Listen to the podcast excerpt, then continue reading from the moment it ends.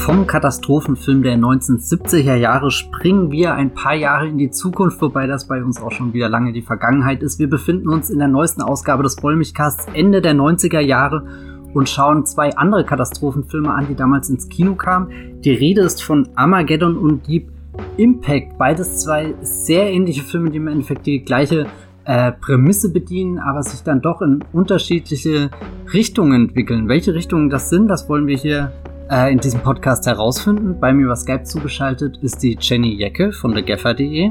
Hallo. Und ich bin der Matthias Haupt von das Filmfeuilleton. Wir wünschen euch viel Spaß mit dieser Ausgabe des Wollmilchcast und sprechen natürlich auch noch eine ganz kleine oder vielleicht auch große Spoilerwarnung aus, denn wir werden in den folgenden Minuten schon äh, die, die Handlung beider Filme auseinandernehmen und da wird es früher oder später auch zur Enthüllung von so manch einem Charaktertod oder was auch immer kommen. Ich meine, wir reden hier immerhin von äh, Asteroiden, die auf die Erde zu rasen. Das sind äh, Filme, die nicht ohne Opfer auskommen. Viel Spaß beim Zuhören.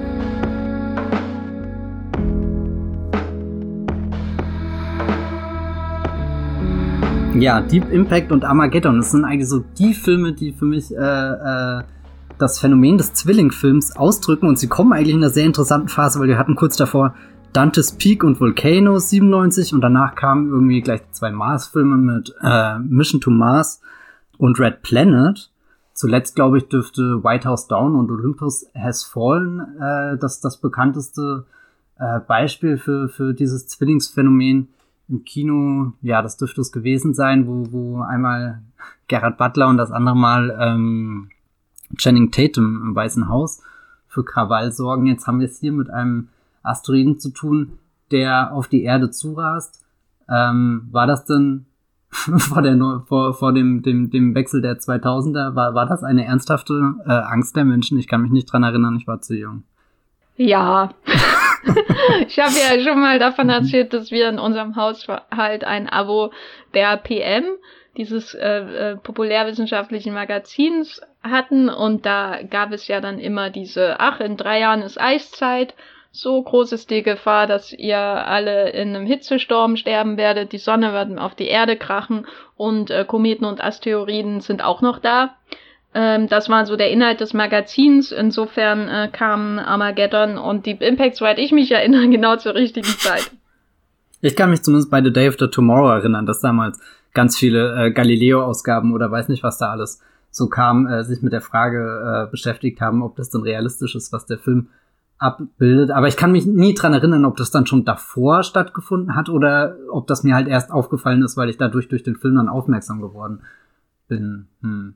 Na, ich glaube, äh, bei Roland Emmerich-Filmen ist immer auch Roland Emmerich ähm, mit Schuld, weil der äh, hat ja dann immer auch so, der ist ja wie ein wandelndes PM-Magazin, immer wenn er seine Filme bewirbt und holt dann immer die, die Fachliteratur raus, um zu beweisen, dass Shakespeare seine Stücke nicht selber geschrieben hat oder dass ähm, die Maya den Weltuntergang vorhergesagt haben und so und äh, hat dann immer noch einen Experten zur Hand, der dann immer zitiert wird und äh, so kommt das dann, glaube ich, dass auch das ähm, Galileo-Magazin darauf aufmerksam wird, um die neuesten Erkenntnisse aus der Emmerschen, Emmer, Emmerischen PR-Schmiede preiszugeben. Wenn, wenn du selbst weißt, dass Galileo drauf anspringt, dann, dann ist es ernst. Und das ist keine Galileo Mystery Ausgabe, sondern eine, die ganz normal regulär läuft. Ich weiß gar nicht, wann läuft das denn immer nach den oder vor den Simpsons? Da fragst du die falsche Person. Ich weiß nicht, ich habe schon sehr lange nicht mehr Galileo geschaut, aber mach das noch einmal, Abdallah. Ich weiß es nicht. Das letzte Mal, dass ich damit zu tun habe, war irgendwie eine Switch Reloaded Folge, wo sie Ayman Abdallahs äh, Steuerabrechnung untersucht hat. Aber wir wollen doch heute eigentlich nicht über Ayman Abdallah reden, oder? Äh, nee, überhaupt nicht, sondern über äh, Michael Bay und äh, Mimi Lieder. Das sind nämlich die äh, Regisseure, Regisseurinnen hinter diesem, mh, mm, diesen beiden Projekten. Michael Bay hat Armageddon gemacht, der am 1. Juli 1998 in die Kinos kam. Mimi Lieder war ein bisschen schneller, äh, äh, nämlich hat es schon am 8. Mai 1998 mit dem Deep Impact in die Kinos geschafft. Sprich, das dürfte damals vielleicht sogar einer der, der ersten Sommerblockbuster gewesen sein, oder? Ich weiß jetzt ja, nicht, wie das, das Kinojahr aufgestellt ist, aber Anfang Mai, der Kinostart, das spricht schon dafür, dass hier die Saison eröffnet wird. Ich meine, wir sind ja noch in einer Zeit, wo äh, so Februarphänomene wie Black Panther nicht existiert haben.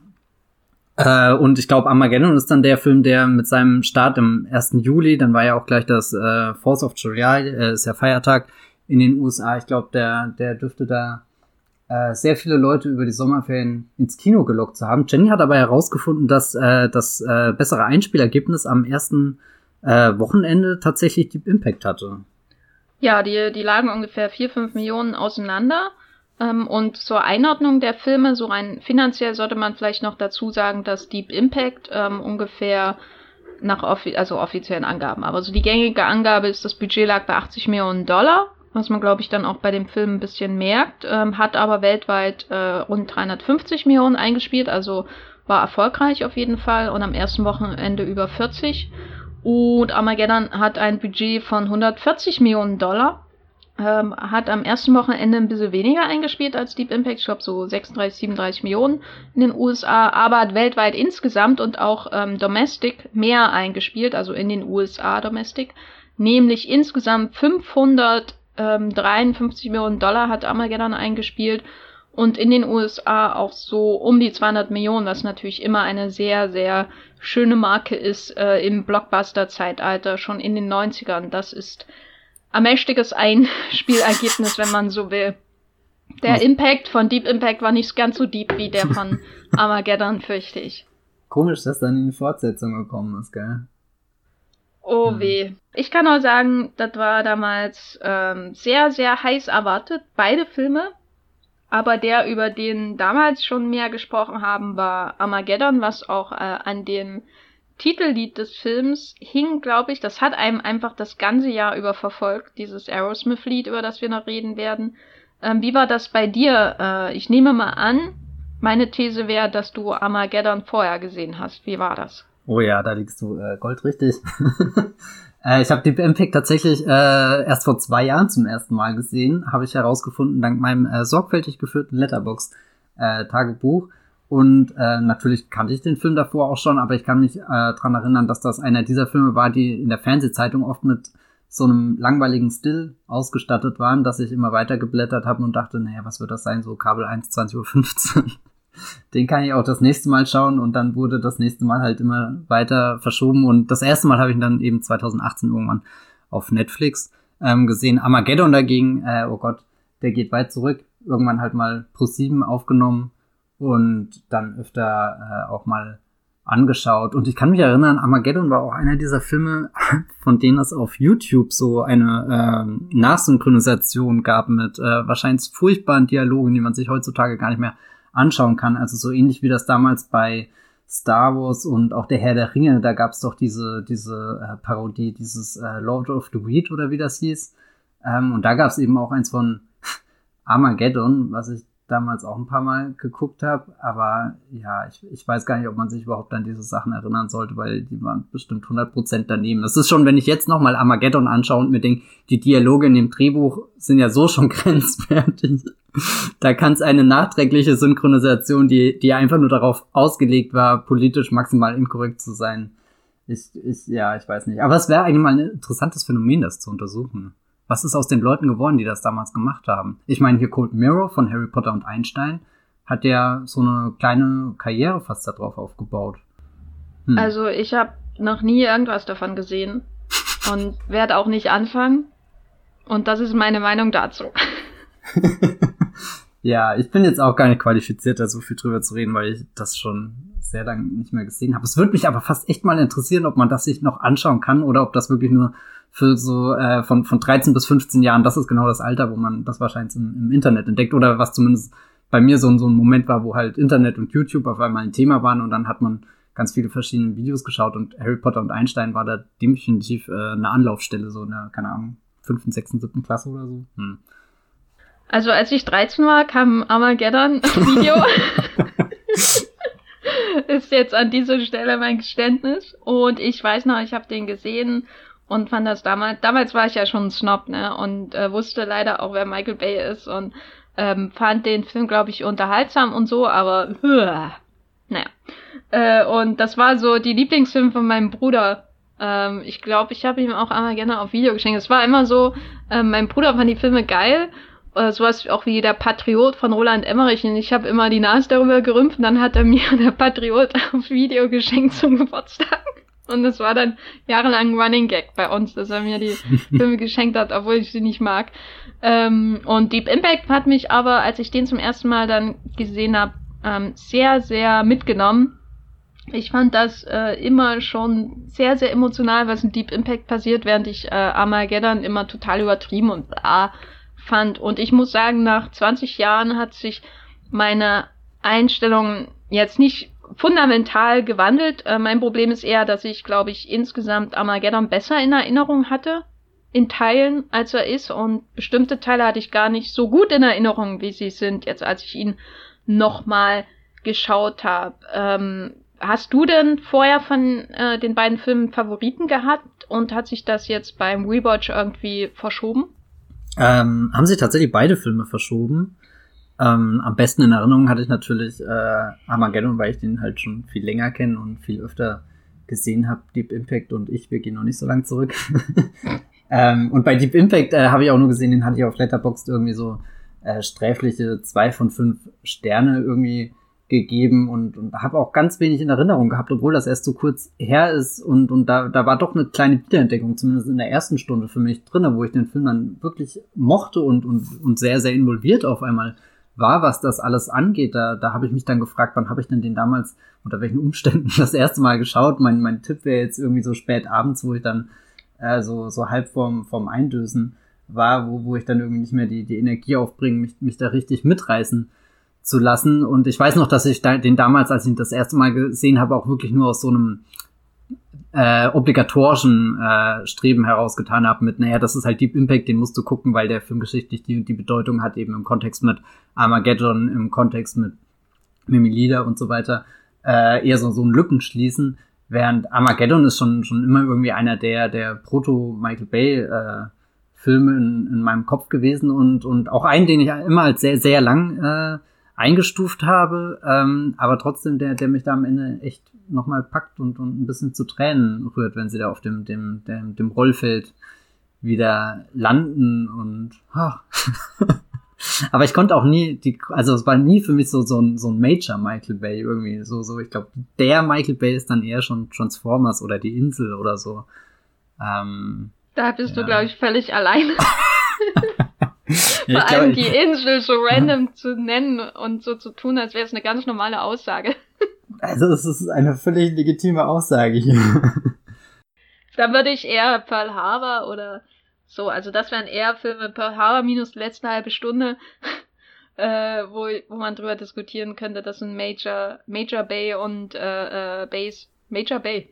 Wäre auch ein guter Fam äh, Hast du eigentlich den, den Cameo von Michael Bay in Armageddon äh, gesehen? Nee, welcher ist das denn? Äh, er, er, er arbeitet, glaube ich, beim Hubble-Teleskop oder mit dem Hubble-Teleskop. Und dann gibt's so eine Szene, wo die die ersten Fotos von dem ähm, ähm, in Armageddon ist ja ein Asteroid, wenn die äh, die so vier Fotos zusammenfügen und dann siehst du den Asteroiden und kurz davor ist äh, Michael Bay zu sehen. Er spielt nämlich einen Wissenschaftler. Ah, ein kluger Regisseur also. Ja. Genau, Aber ich muss jetzt sagen, weil, weil du gerade Pearl Harbor nennst, das ist. Nein, komm jetzt wieder. Na gut, dann meine Ausführungen zu Michael Bay verschieben. Wobei wir haben ja eigentlich schon ausführlich über Michael Bay geredet in unserem Podcast zu Six Underground, dem Netflix-Film, den er zuletzt gedreht hat, gell? Ja. Ja. Trotzdem. Den ich besser finde als Armageddon. Ähm, ah. Vielleicht sollten wir kurz die, vielleicht sollten wir kurz die äh, unglaublich komplexe Story der beiden Filme zusammenfassen. Also, in beiden wird ein fliegendes, äh, ein Flugobjekt im All entdeckt. In dem einen, äh, in Deep Impact ist es ein Komet und der ist so groß wie der Mount Everest oder der US-Bundesstaat New York, das habe ich nicht ganz verstanden, oder nur New York City, naja, anyway. Ähm, und in dem anderen ist ein Asteroid, der ist so groß wie Texas. Nur damit alle Hörer Bescheid wissen, äh, die Story ist hochkomplex. Dieses Flugobjekt, Flugobjekt äh, ähm, ähm, droht die ganze Menschheit auszulöschen. Ähm, Armageddon macht das auch so, indem nochmal dran erinnert wird, wie die Dinosaurier gestorben sind. Finde ich auch sehr hilfreich, unterstützt von Erzähler Charlton Heston im Prolog. Und dann gibt es dieses schöne 65 hm, Millionen Jahre später Einblendung, ähm, für die, die ich schon toll finde. Das ist schon erstklassig. Und dann entscheiden beide ähm, Regierungen, US-Regierungen in beiden Fällen, weil ähm, Ausländer äh, gibt es einzig und allein in Form eines Russen. Das finde ich auch ähm. witzig, dass jeder Film wirklich diesen einen Russen irgendwie reingeholt hat, weil, weil man scheinbar wirklich ein schlechtes Gewissen hat. Oh genau, Gott. und ähm, dann wird entschieden, da muss eine Mission hochgeschickt werden, um den, äh, das Flugobjekt Komet und Asteroid zu zerstören. Im einen Film sind das hochprofessionelle junge Menschen und Robert Duval. Und in, also in Deep Impact. Und in dem anderen ist das, äh, sind das hochprofessionelle Menschen um William Fichtner und eine ähm, Ölbohr-Crew um Harry S. Stamper, gespielt von Bruce Willis ähm, der dann noch, und da spielen dann noch äh, äh, auch Michael Clark Duncan und Ben Affleck und die ganze Bruckheimer Crew aus den 90ern spielt da im Grunde mit. Diese ganzen Nebendarsteller, die man so kennt, ähm, Steve Buscemi und so weiter. Und die machen sich dann jeweils in beiden Filmen auf, den, äh, das Flugobjekt zu zerstören. In Deep Impact ist es allerdings so, dass ähm, die erste Explosion nur dazu führt, dass er in zwei Teile gebrochen wird, der Komet, einen kleinen und einen großen. Und in Armageddon ähm, opfert sich dann Bruce Willis, um die Menschheit zu retten, äh, sodass kein Stückchen weiter irgendwas zerstört auf der Erde danach. Während bei Deep Impact es so ist, dass sich dann die Crew opfert komplett, um den großen Kom äh, äh, Kometenteil zu zerstören und äh, der kleine trotzdem auf die Erde fällt und die komplette Ostküste der Vereinigten Staaten zerstört und Tia Leone und Maximilian Schell. Ich glaube, es war die falsche Reihenfolge. Aber das ist so im Grunde die Story von den beiden Filmen. Die sind sich halt, also da ist wirklich Zwillingsfilm absolut angebracht. Die haben wirklich im Grunde dieselbe Story. Während bei anderen Filmen das manchmal ja noch das Genre ist, dass es sehr ähnlich ist. Und ähm, das ist hochinteressant, weil wir haben ja im letzten äh, Podcast über Katastrophenfilme geredet. Ähm, wir reden jetzt wieder über Katastrophenfilme, die im Grunde dieselbe Story haben und das trotzdem komplett unterschiedlich in Ton äh, und auch Filmlänge ähm, umsetzen. Äh, Deep Impact zwei Stunden, Armageddon 150 Minuten. Matthias, wie war jetzt beim Rewatch dein erster Eindruck, nachdem wir auch ähm, die Höllenfahrt der Poseidon geschaut haben und davor äh, das Schwarze Loch, was ja im Grunde auch ein, zum Teil zumindest ein Katastrophenfilm ist. Ähm, welcher von den beiden Filmen passt denn da eher zu diesen anderen Filmen für dich? Ich, ich wäge gerade in meinem Kopf echt sehr seltsame Dinge ab. Und meine, meine erste Antwort ging gerade instinktiv Richtung Armageddon, weil beide Filme kompakter irgendwie sind. Bei äh, Deep Impact habe ich das Gefühl, das hat alles einen größeren Umfang. Ähm, verstehst du, wie ich das meine? Also du hast bei, bei, bei, bei äh, Armageddon die, die Crew und dann spielt irgendwie so eineinhalb Stunden des Films eh nur in einem Raumschiff beziehungsweise auf dem Asteroiden. Und bei der Höllenfahrt der Poseidon sind halt äh, alle Passagiere auf dem, dem Schiff interessant und der, der, der Blick in die, die Welt, die außenrum existiert, äh, der, der findet ja so gut wie, wie gar nicht äh, statt. Ähm. Na, dann könnte, würde ich ergänzen, dass Deep Impact dann vielleicht eher diesen Airport-Film ähnelt, weil wenn du das jetzt so beschreibst, vorher hätte ich instinktiv gesagt, ja, Deep Impact ist Höllenvater Poseidon oder so, weil er eben auch sich sehr viel Zeit, also er nimmt sich ja Zeit, alle Charaktere darzustellen und dann äh, ein paar der Hauptfiguren sterben und so weiter. Mhm. Das ähnelt, darin ähneln sie sich halt und in ihrem sehr ernsten Ton. Aber wenn du das jetzt so sagst, dann ist vielleicht Deep Impact schon ähnlich äh, diesen Airport-Film, die ich letzte Woche erwähnt hatte, wo man irgendwie eine Stunde lang nur die Eheprobleme der verschiedenen Piloten kennenlernt, bevor dann irgendwann endlich die Bombe am Flugzeug ist, so in der Art uns losgeht. Ähm, und darin ähneln, ja, da, also darin ähneln sie sich schon. Also ich mag ja die Airport-Filme nicht, ähm, aber ich glaube, der zentrale Unterschied, warum mir Deep Impact trotzdem gefällt, obwohl die Katastrophe minimale Rolle eigentlich spielt, ist, dass ich hier die Figuren mag oder zumindest einige und selbst die Elijah Wood Story, die ist mir geht mir zwar völlig äh, am Arsch vorbei, die ist mir völlig egal mit anderen Worten, aber es hat Elijah Wood und den kann ich eigentlich nicht hassen. Ja, ich habe auch irgendwie wieder vergessen, dass das Elijah Wood am Anfang war und ich habe dir vorhin schon im Vorgespräch gesagt, dass das irgendwie ein, eine, eine schöne Wiederentdeckung jetzt bei, bei dem, dem Film war, dass, dass der Anfang für mich wie so ein kleiner Spielberg-Film auf einmal gewirkt habe. Also ich habe mich sehr an, an Close Encounters erinnert gefühlt und ich habe zwischendrin fast vergessen, dass es hier nur um einen Komet geht, der auf die Erde zufliegt, sondern ich dachte fast, oh, was ist, wenn sie ein UFO entdeckt haben? Und das wird gerade richtig. Da, da habe ich wirklich gemerkt, wie, wie ich eigentlich in meinem Kopf den, den, den Film schon, schon, schon in- und auswendig irgendwie kenne, also oder zumindest den, den groben Ablauf der Ereignisse, aber, aber insgeheim war da dann noch eine Hoffnung, dass, dass da, dass es doch vielleicht in eine ganz andere Richtung geht und und äh, also nee, ich bin jetzt nicht enttäuscht, dass das der Film nicht gemacht hat. Das ist ja spannend, das äh, war ja vorher ähm, klar, aber trotzdem haben sie da so so so so ein bisschen so eine kleine äh, ja Spielberg-Magie einfach reingebracht und und Elijah Wood hat ja an sich auch ein sehr schönes erstaunendes äh, Spielberg hm, Gesicht und irgendwie mochte ich wie wie Deep Impact dann, dann diesen, diesen Sense of Wonder. Also mit, es ist ja einerseits eine Gefahr, eine Bedrohung, da passiert ja was Grausames, die Welt geht vielleicht gleich unter, aber irgendwie ist das ja auch eine sehr aufregende äh, Entdeckung, die da passiert, dass er das dann mit äh, diesem mh, mm, äh, Journalistenalltag von Thea Leoni ähm, verbindet, dass der Film da, da auf einmal ganz viel von diesen, äh, wir laufen irgendwie vor, vor bekannten äh, Denkmälern in Washington herumszenen, hat, die ich jetzt bei Mimi Lieder eher so äh, in On the Basis of Sex ähm, erwartet hätte.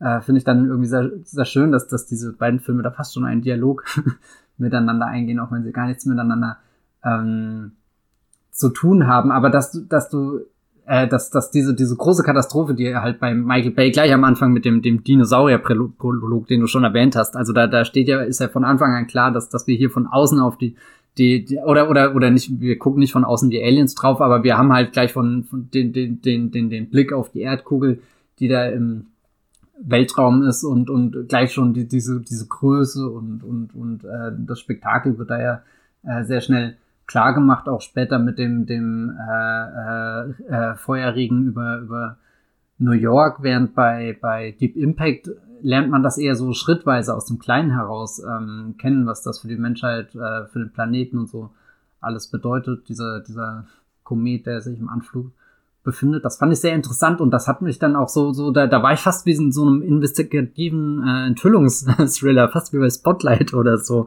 War ich dann richtig. Ja, oder die Unbestechlichen. Äh, ja, den habe ich immer noch nicht gesehen, deswegen wollte ich den jetzt, konnte ich, kann, kann ich gar nicht aufrichtig als Referenz äh, rennen, das, äh, nennen, das wäre ja nur behauptet von mir, aber da, da habe ich richtig gemerkt, wie ich, wie ich total auf Thea Leonis Seite bin und, und, und will, dass sie da die, die Heldin irgendwie äh, in ihrem, in dem, dem, dem Umfeld spielt, was ja äh, generell war, war ich sehr überrascht, dass, oder was heißt überrascht, ich meine, ich habe den Film ja rein schon mal gesehen, aber auch irgendwie so diese Thea Leoni-Figur hatte ich nicht so präsent in der Erinnerung und, und ich fand, sie war dann eigentlich doch eine, eine sehr interessante Heldin, gerade wenn wir anschauen, was, was sind denn dann für Helden später bei Michael Bay oder gleichzeitig bei Michael Bay unterwegs. Äh, die fühlen sich ja schon, schon eher an wie eben, du hast vorhin gesagt, diese Bruckheimer Ära, wo wir dann halt, keine Ahnung, auch Filme wie Conair und so haben, da, da schließt sich ja Armageddon sehr schön an, während ähm, Deep Impact fühlt sich manchmal fast ein bisschen ungewöhnlich für die Zeit an, so was, was die Verteilung von, von Rollenbildern und so angeht.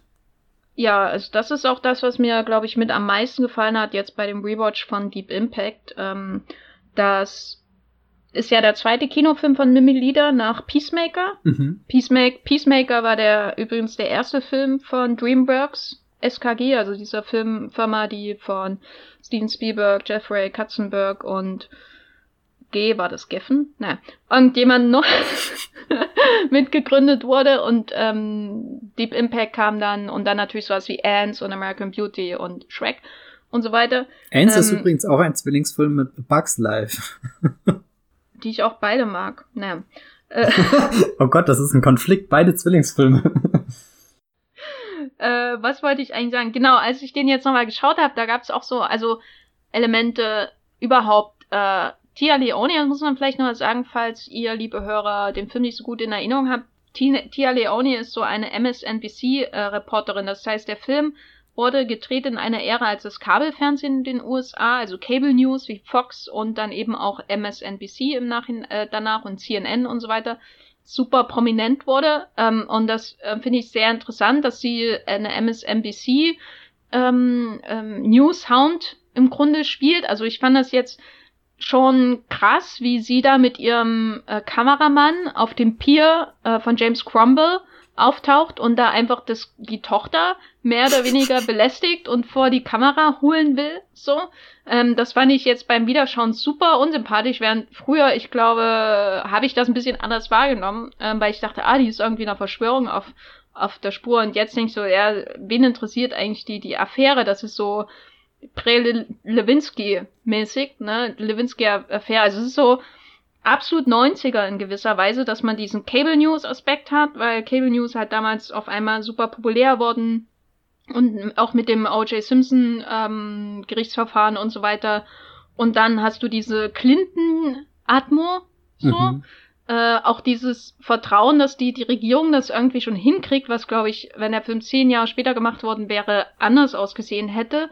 Und dann aber auch gleichzeitig so diesen Lewinsky-Aspekt, der da vorweggenommen wird durch diese Affäre, äh, weil sie macht ja im Grunde, sie macht ja im Grunde so eine investigative Reportage und versucht eine Lewinsky-Affäre aufzudecken, aber am Ende ist ein Komet, der die ganze Erde zerstören wird.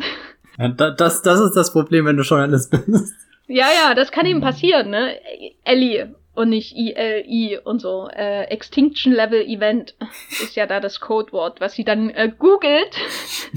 und diese Technik auch, da habe ich mich sehr drüber gefreut. Also die eine der ersten Szenen, als ist schon bin ich wieder von komplett vom Thema abgekommen, aber eine der ersten Szenen ist ja, dass dieser ähm, Wissenschaftler in den Teleskop äh, die Floppy Disk äh, mit den Daten von dem entdeckten Wolf Biederman Kometen ähm, äh, unbedingt zu jemandem anders bringen will, äh, weil nämlich die die Internetverbindung nicht funktioniert und der Server nicht erreichbar ist und dann ach, da habe ich mich so drüber gefreut und die Modemgeräusche. Ach, aber was ich eigentlich sagen wollte, Tia Leoni, ich fand sie sehr spannend, ihre Figur, weil sie ähm, gleichzeitig sehr, ähm, sie wirkt so hungrig und ehrgeizig und das, äh, die Art und Weise, wie mit sie mit der Tochter und James Cromwell umgeht, wirkt auch, ähm, da wir ja wissen, dass ein äh, Deep Impact kommen wird, wissen wir ja, dass sie auf der falschen Fährte ist und deswegen wirkt ihre Art total übertrieben, aber andererseits ist es auch sehr zeitgemäß, ne, so eine, so eine ähm, übereifrige Journalistin zu sehen. Und was mir auch sehr gefallen hat, ähm, ist, dass diese ihre Kollegin, die von Laura Inns aus ähm, Emergency Room mit den roten Haaren ähm, gespielt wird, dass sie da einfach so ihr Kind in der Daycare von MSNBC hat. Und das ist so eine Szene, wenn ich darüber nachdenke, wie viele Journalistenfilme ich schon in meinem ganzen Leben gesehen habe. Wann sieht man, oder, oder überhaupt Hollywood-Filme, wann sieht man denn mal eine Frau Arbeit und Beruf so nebenbei vereinen, zu mhm. vereinen, ohne dass es irgendwie mal wirklich thematisiert wird? Und das waren so Elemente, wo ich dachte, das äh, würdest du natürlich in einem Michael Bay-Film nie sehen. Äh, und das hat mir sehr gefallen irgendwie, dass es so einfach nebenbei ist. Ähm, und die, die Tia Leone-Figur einfach auch sehr komplex und widersprüchlich und auch so ein bisschen einen Widerhaken gibt in dem Film, weil sie halt nicht eine, eine Heldin ist, sondern eher da reinstolpert und überfordert ist. Auch jedes Mal, wenn sie dann Anchor ist und die Situation erklären muss und über ihre eigenen Worte so ein bisschen stolpert, ja. Ich mag sehr gerne die äh, Szene, wo, wo, wo, wo sie dann fragt, hey, und was ist meine Rolle? Und dann ihr, ihr Chef so, das nächste Mal, wenn du eine Story von mir zurückhältst oder was auch immer. Das sagst, äh, so all diese, diese Beats, die, die ein bisschen diesen, diesen Newsroom-Vibe mit äh, bringen. Äh, oh Gott. Newsroom? Kein, ja, Newsroom. Oder äh, sagen, wir mal, Show. sagen wir mal The Morning, Morning Show. Show. Genau. Äh, Mimi Liede ah. hat ja dann hier auch bei der Morning Show ein paar Episoden inszeniert. Da, da ist sie schnurstracks hingewandert. Zwischendrin noch On the Basis of Sex einen tollen Artstecher gemacht und ein bisschen Leftovers, das darf man auch nicht vergessen. Es hätte fast eigentlich ein Journalisten-Thriller bleiben können oder so. Das finde ich auch ähm, interessant, dass er dann so zwischen den Genres wechselt. Du hast den ähm, Elijah Wood Kinder-Science-Fiction-Film äh, mit der Kinderhochzeit irgendwann. Sehr seltsam. äh, dann hast du den Journalistenfilm mit Tia Leoni. Du hast den ähm, getragenen, erhabenen Präsidenten äh, nationalen Katastrophenfilm mit äh, Morgan Freeman in, in, Deep Impact und du hast das Weltraumabenteuer mit Robert Duval mhm. und seinen jungen Kollegen. Warst du dann irgendwann ungeduldig? Wann kommt denn jetzt endlich mal das Action-Bum-Bum? Nee, tatsächlich überhaupt nicht. Äh, weil, weil ich das eben so spannend fand, diese, diese, diese, diese Vermischung von gut, wir haben diese große Katastrophe, aber wir müssen die, die, äh, wie wir über diese Katastrophe berichten und sprechen und damit umgehen, da, das fand ich super interessant, wie, wie, wie sich da auf so einer ganz äh, äh, in Anführungsstrichen normalen Ebene angenähert wird. Also nicht gleich wie bei Armageddon, wo du halt diese Szene hast, wo die Leute im Raum sitzen und ihre großen Pläne auf, auspacken und der Film macht sich auch selbst darüber lächerlich, indem er halt diese, viele dieser Pläne, Pläne irgendwie bloßstellt und dann Billy Bob Sonnen auf den Tisch haut, Leute, wir brauchen was Vernünftiges, lasst uns den Mann mit dem Bohrer holen. Äh, wobei im Endeffekt wahrscheinlich, ich habe hab mir vorhin gedacht, äh, angenommen irgendwann ein Asteroid äh, rast wirklich auf unsere Erde zu und die Regierung oder wer auch immer entscheidet, dass, dass ein, ein, ein Bohrkopf wirklich die, die Lösung des Problems ist. Und dann habe ich mir vorgestellt, wie, wie gleich irgendwie alle Leute auf Twitter schreiben, oh mein Gott, die machen wirklich den bescheuerten Plan aus Armageddon nach oder so. Gut. Ich muss sagen, bei, bei Armageddon diesmal, ich kam mir irgendwie vor, als wäre ich 20 Jahre älter, als ich den Film geschaut habe, weil mir an, an, am Anfang äh, diesmal alles wirklich vorkam wie eine Musikvideo. Irgendwie habe ich das Gefühl gehabt, dass damals, als ich ihn geschaut habe, war ich in dieser ähm, in dieser Ästhetik geschult, ne? Wie, wie die Filme erzählt werden und wie übertrieben das ist und ständig Montage an Montage gereiht wird äh, zu Musik und dann lernen wir die ganzen Figuren äh, oder erst mal auf der Bohrstation und dann lernen wir die ganzen Figuren parallel kennen und jetzt heute schaue ich das und das wirkt für mich wie so eine Zeitkapsel, mehr noch als Deep Impact mit seinem ganzen Cable News Kram wirkt Armageddon in der Erzählung äh, irgendwie wie so ein einziges Musikvideo. Ja, da kann ich gar nicht widersprechen, aber ich finde es auch nicht schlimm, also ich, ich weiß nicht, ich habe den ein bisschen geschoben, so habe den wieder kurz vor knapp vor dem Podcast geschaut, aber insgeheim habe ich ihn auch aufgeschoben, weil ich ihn besser als Deep Impact in Erinnerung hatte. Und dann dachte ich, dann schaue ich den besseren Film später und den, wo ich mich vielleicht durchquälen muss zuerst. Ich meine, es war dann zum Glück bei weder noch der Fall, dass ich es wirklich äh, äh, schlimm fand, ihn nochmal zu schauen. Aber gerade bei Armageddon war wieder so minimale Panik vor zweieinhalb Stunden da. Und dann war ich sehr begeistert, dass einfach eine Stunde rum war und das hat sich angefühlt wie wirklich so 20 Minuten Clips auf YouTube angucken. Und das, ja, eigentlich ist, äh, vielleicht ist das ein Todesurteil für einen Film, aber irg irgendwie äh, finde ich es auch, ja, keine Ahnung. Das Schlimme ist eigentlich, ich, ich mag gar keine der Figuren, die da eingeführt wird. Ich mag auch nicht, was sie sagen. Also ich habe vorhin schon gesagt, dass das Drehbuch da manchmal wirklich entgleist. Und ich habe auch jetzt nur mit dem, dem Kopf geschüttelt, weil das ja schon, keine Ahnung, ja, also zwischen, zwischen den Zeilen schon sehr sexistisch, rassistisch, nee, nicht mal zwischen den Zeilen, dass es eigentlich sehr offensichtlich ist, äh, wie, wie er damit Menschen umgeht, wie, wie sehr er da manche Menschen verachtet oder in die Ecke stellt oder einfach ausstellt oder so. Da, das fand ich jetzt schon ein bisschen weird, das anzuschauen und, und dass auch dieser Haufen, den er dann zusammentrommelt, ja wirklich als so, so ein Haufen präsentiert wird. Und gleichzeitig gibt's dann die Szene, wo Bruce Willis die Forderungen von denen vorliest, diese haben irgendwie, dass, dass die äh, falschen Park äh, die die Park äh, die die Tickets fürs Falschparken so rum aufgelöst werden, dass keiner mehr Steuern zahlen will und und so und das, das ist dann das Kennedy-Attentat vor allem.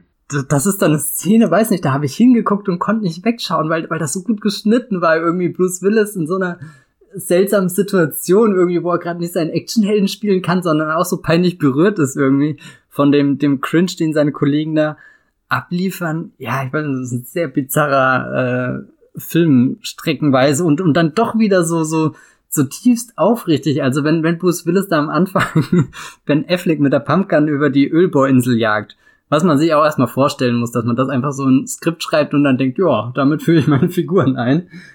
Aber irgendwie funktioniert's. Also ich bin, bin total ähm, verdutzt, äh, wie, wie nah mir dann doch so, so einzelne Sachen da in dem Film gehen, obwohl er vielleicht auch aus der Distanz betrachtet einfach nur schrecklich ist. Ähm, was man Armageddon auf jeden Fall zugutehalten muss, ist, obwohl Deep Impact sehr viel Zeit eigentlich mit den Figuren vorher verwendet, ähm, kennt man die Leute in Armageddon besser nach einer Minute. Ja. also das ist das Bizarre an der Geschichte. Ähm, und das ist auch das, was Michael Bay hier ausmacht und weshalb ich die erste Stunde ähm, trotz dieser Musikvideo-Ästhetik und ähm, das ist auch so ein abgedroschenes Wort, aber es ist halt wirklich so. Es wirkt wirklich wie ein 90er Jahre Aerosmith-Video, das 150 Minuten dauert, deswegen ist es auch irgendwann einfach schwer erträglich. Es ist wie, wie wenn Aerosmith und Meatloaf zusammen Video machen. Ähm, und am Ende wirst du einfach erschlagen von dem ganzen Pathos und den Gitarren. Und ähm, aber er, wie er das in der Montage am Anfang macht, äh, vor allem die Montage, wo man die Leute dann einzeln im Urlaub sieht und sie dann von der Polizei gejagt werden, äh, da habe ich schon Gefühl, dass Bay einfach ein wahnsinnig gutes ähm, visuelles Verständnis hat mhm. für solche ikonischen, äh, nicht mehr ikonischen, aber einprägsamen Bilder, die Leute äh, irgendwie na, wie in einer Karikatur so festhalten. Also zum Beispiel eben dieses Owen Wilson auf dem war auf dem Pferd oder auf dem Motorrad, aber er ist ja ein Cowboy. Ne? Ja, ja, er reitet da und die Helikopter und dann der Sonnenuntergang und Michael Clark Duncan ist auf dem Motorrad. Ja. Und Steve Buscemi ist im Stripclub und so. Und, äh, das sind schon alles irgendwo so, so, so äh, so, so Westernhelden, die, die sich auf eine Grenze zu bewegen, oder? Endlich haben wir wieder einen Western hier. ich finde das sehr gut, dass du das, dass du einfach daran festhältst und ähm, dass sie sich dann zu dieser Frontier im Weltraum begeben, das, da stimme ich zu. Ja. Ähm, da, da war die Menschheit mal wieder. ist gut, dass es wirklich nur ein amerikanisches Genre gibt. das ist wirklich die Krux dieses Podcasts insgesamt. Aber also das kann er einfach. Ähm, ich weiß am Ende mehr über die Beziehung zwischen Bruce Willis und Liv Tyler als über die zwischen Tia Leone und Maximilian Schell, mhm. die ja beide ähm, Vater-Tochter-Beziehungen äh, letztendlich sind. Obwohl natürlich gleichzeitig bei Michael Bay-Filmen immer das Problem ist, dass man, also zumindest mir geht das so, dass ich das Gefühl habe, äh, wenn ich da dran klopfe, dann fällt das alles um. Weil das so dünn ist. Also ja, in der, da, bei ein paar Figuren, ja, definitiv, aber gerade gerade irgendwie von, von der Liv Taylor, äh, Tyler ähm, Bruce Willis Beziehung war ich jetzt irgendwie erstaunt und ich wusste auch gar nicht, dass sie am Anfang wirklich so aktiv in den Film involviert ist. Das hat mich auch ziemlich begeistert, dass sie im Endeffekt ja diejenige ist, die mit ihm beratschlagt, wir stellen wir das Team zusammen. Das ist eh eine, äh, das ist ja so die, die Supermontage der ganzen Montagen äh, in, in der ersten Stunde. Das, das hat mir irgendwie sehr, sehr gefallen, weil ich dachte lange Zeit irgendwie nur, er hat sie nur in dem Film, um dann diese äh, seltsame Szene auch vom Sonnenuntergang zu machen, wo Ben Affleck da mit den, den äh, weiß schon Figuren auf ihrem Bauch rumhüpft. Äh, was sind das? äh, Plätzchen? Nein. Keine, Cookies, Cookies oder ja, was auch nicht. immer. Na, oh Gott. Cracker? Cracker, genau. Damn. hm. Muss sie dann auch sehr viel über Animal Crackers nachdenken und dann, dann war es sehr seltsam. Äh, Den Marx Brothers Film? Ja, genau. Michael Bay und die Marx Brothers, das ist bei mir alles ein filmischer Kanon. Ähm, Auf jeden Fall dasselbe Tempo ja. wie Marx. Ja, und, und, und dann, dann, ja, ich weiß nicht, bei Ben Affleck, das ist schon eher so eine Figur, wo ich manchmal das Gefühl habe, da könnte man, der stürzt vielleicht ein, aber der hat dann halt am Ende auch was sehr Starkes irgendwie, wie er sich da seinen, seinen Weg wirklich zurückkämpft, zurückfliegt, zurückkatapultiert. Ähm, ja, ja. Ich meine, ich, ich fieber selbst irgendwie am Ende bei, bei der Versöhnung zwischen Harry Stamper und der William Fichtner Figur mit ja, irgendwie, irgendwie schafft er da schon interessante Archetypen, die, die, die in Erinnerung bleiben. Hm. Ja, das auf jeden Fall. Das, äh, wobei aber das Casting von beiden Filmen wirklich so in dieser Tradition auch, also vor allem natürlich bei Deep Impact, äh, dieser, dieser Tradition von Katastrophenfilmen ähm, stattfindet, über die wir letztes Mal geredet haben, nämlich die, das Cast von diesen Filmen ist ja Wahnsinn, ne? Muss man ja einfach mal, muss ja. man ja einfach mal dazu sagen. Also bei, bei Armageddon kann man immer noch sagen, ja, das war generell die, die ähm, Strategie von Bruckheimer Produktion, dass man ähm, sich äh, zwei, drei große Stars sucht. Also zum Beispiel bei Con Air hat man ähm, Nicolas Cage und John Malkovich als große Gegenspieler und dann werden dann um diese Stars herum ähm, Charakterdarsteller und aufstrebende Stars und im Fall von Con Air auch Dave Chappelle äh, äh, irgendwie, warum auch immer, ich, ich muss jedes Mal drüber nachdenken, was?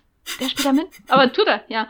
Also das wird so um sie herum angeordnet und hier hast du das ähnlich. Also du hast quasi Bruce Willis und Billy Bob Thornton. Billy Bob Thornton war damals frisch Oscar nominiert für ähm, Sling Blade, glaube ich, und überhaupt ganz, ganz großer aufsteigender Charakterdarsteller. Als Charakterdarsteller macht ihn schon zu klein. Er war schon einfach, er hat als Drehbuchautor und so weiter hat er, hat er sehr, sehr viel auf sich aufmerksam gemacht und dann äh, ein, zwei Jahre später auch durch seine Ehe mit Angelina Jolie natürlich und das gipfelte dann alles in, weiß nicht, sowas wie Monsters Ball. Das kann man sich heute ja nicht mehr so richtig vorstellen, dass Billy Bob Thornton damals einfach ein Riesending war, so. Also für, jeder, der Goliath gesehen hat auf Amazon Prime. also vor allem, äh, der den Scheck, den er für Goliath bekommen hat, gesehen hat. Oh Gott, das, das wird war, Goliath ich, ausgesprochen, ja natürlich. Das war, ja. ich weiß es nicht, aber ich habe noch nie eine Minute davon gesehen, aber ich glaube, das war eine der tollsten Serien überhaupt in den letzten Jahren. Ja, also ich habe eine Staffel gesehen und die sah schon sehr. Du hast eine Staffel gelive Ja, ja, das war noch eine Zeit, wo das gestartet ist. Da konnte man echt noch so alles gucken, was die gerade rausgehauen haben, Amazon und Netflix. Aber boah, das, das fühlt sich auch schon mittlerweile an wie Vergangenheit. Also ist auch Vergangenheit. Ja, absolut. Aber wie gesagt, man hat hier den, den gestandenen Superstar Bruce Willis, ähm, den, den äh, aufstrebenden, ernstzunehmenden Star, äh, also ernstzunehmenden Schauspieler Billy Bob Thornton, und dann wird an Bruce Willis vor allem natürlich auch äh, der ebenfalls aufstrebende Leading Man äh, Ben Affleck aufgehangen so. Also man hat, das ist ja eben so ein klassischer Hollywood. Ähm, Strategie, großer Star, aufstrebender Star, mehr Leute kennen den aufstrebenden Star hinterher. Ähm, und da hat dann eben noch Ben Affleck mitgespielt, Liv Tyler, das sind so die, die vier Hauptdarsteller. Und dann hat man noch Will Patton, Steve Buscemi, William Fichtner, Owen Wilson, Michael Clark Duncan, Peter Stormare, äh, äh, Keith David, Jason Isaacs als der schlauste Mann auf der Welt. das fand ich auch sehr schön, den Einwurf. Oh, das ist so eine Szene, da dachte ich, ja. Und wie gesagt, die, die Geschichte am Anfang mit der Aussterben der Dinosaurier wird von Charlton Heston. Das ist mich einfach, ich kann nicht mehr. Ähm, und, aber bei, bei Deep Impact ist es ja nicht weniger beeindruckend. Ne? Man hat ähm, Tia Leone, die frisch aus äh, äh, Bad Boys mhm. kam und danach auch in Jurassic Park 3 äh, eine der Hauptrollen gespielt hat, äh, an denen sich äh, mindestens eine Person gerne erinnert, nämlich ich. Äh, man hat äh, Robert Duvall, der natürlich ein gestandener Star ist, Elijah Wood, der äh, damals gerade im Kommen war, und Vanessa Redgrave, Maximilian Schell, unserem Star aus das Schwarze Loch, äh, Morgan Freeman, James Cromwell, äh, John Favreau, mhm. der hatte ja damals auch gerade ähm, seinen Durchbruch gefeiert, ähm, Richard Schiff, klassischer Charakterdarsteller, Lily Sobieski, äh, Blair Underwood, diese Leute. Doug Ray Scott hat eine Mini-Nebenrolle und kurz wenig später spielt er den Bösewicht in Mission Impossible 2. Ähm, Statt Wolverine. Ja, genau. Also das sind auch viele, viele Leute, die man kennt und einfach, das sind so, so Gesichter aus den 90er Jahren, die man kennt in dem Ensemble. Und die werden dann alle, allesamt von diesen riesigen Kometen slash Asteroiden jeweils bedroht. Aber das Ensemble in Armageddon ist schon irgendwie ein bisschen knackiger. Es wird ganz anders damit verfahren, weil bei Deep Impact natürlich alles eher so parallel läuft und die sich nicht überschneiden, während Armageddon eher wie so ein Trichter ist, wo alle hineingeworfen werden und am Ende kleben sie alle an dem Asteroiden. Was, glaube ich, der zentrale Unterschied zwischen beiden Filmen ist, neben dem Umgang mit der Action. Aber beide Casts haben einen zukünftigen Herr der Ringe Star, das finde ich sehr verblüffend. Stimmt. Elijah Wood und Liv Tyler. Der Umgang mit der Action ist aber, glaube ich, nochmal ein extra Thema, weil ich muss sagen, ich fand das dann in Armageddon irgendwann schon sehr ermüdend, weil der Film ja wirklich nie zur Ruhe kommt, außer in dieser Szene mit den Crackern. Und das muss schon was heißen, ne? Also, weil das ist ja wirklich, äh, diesmal ist es mir noch viel mehr aufgefallen, dieses ständige, wenn wir anhalten, dann röchelt unser Motor ab. So, das ist wie bei der Formel, Formel 1.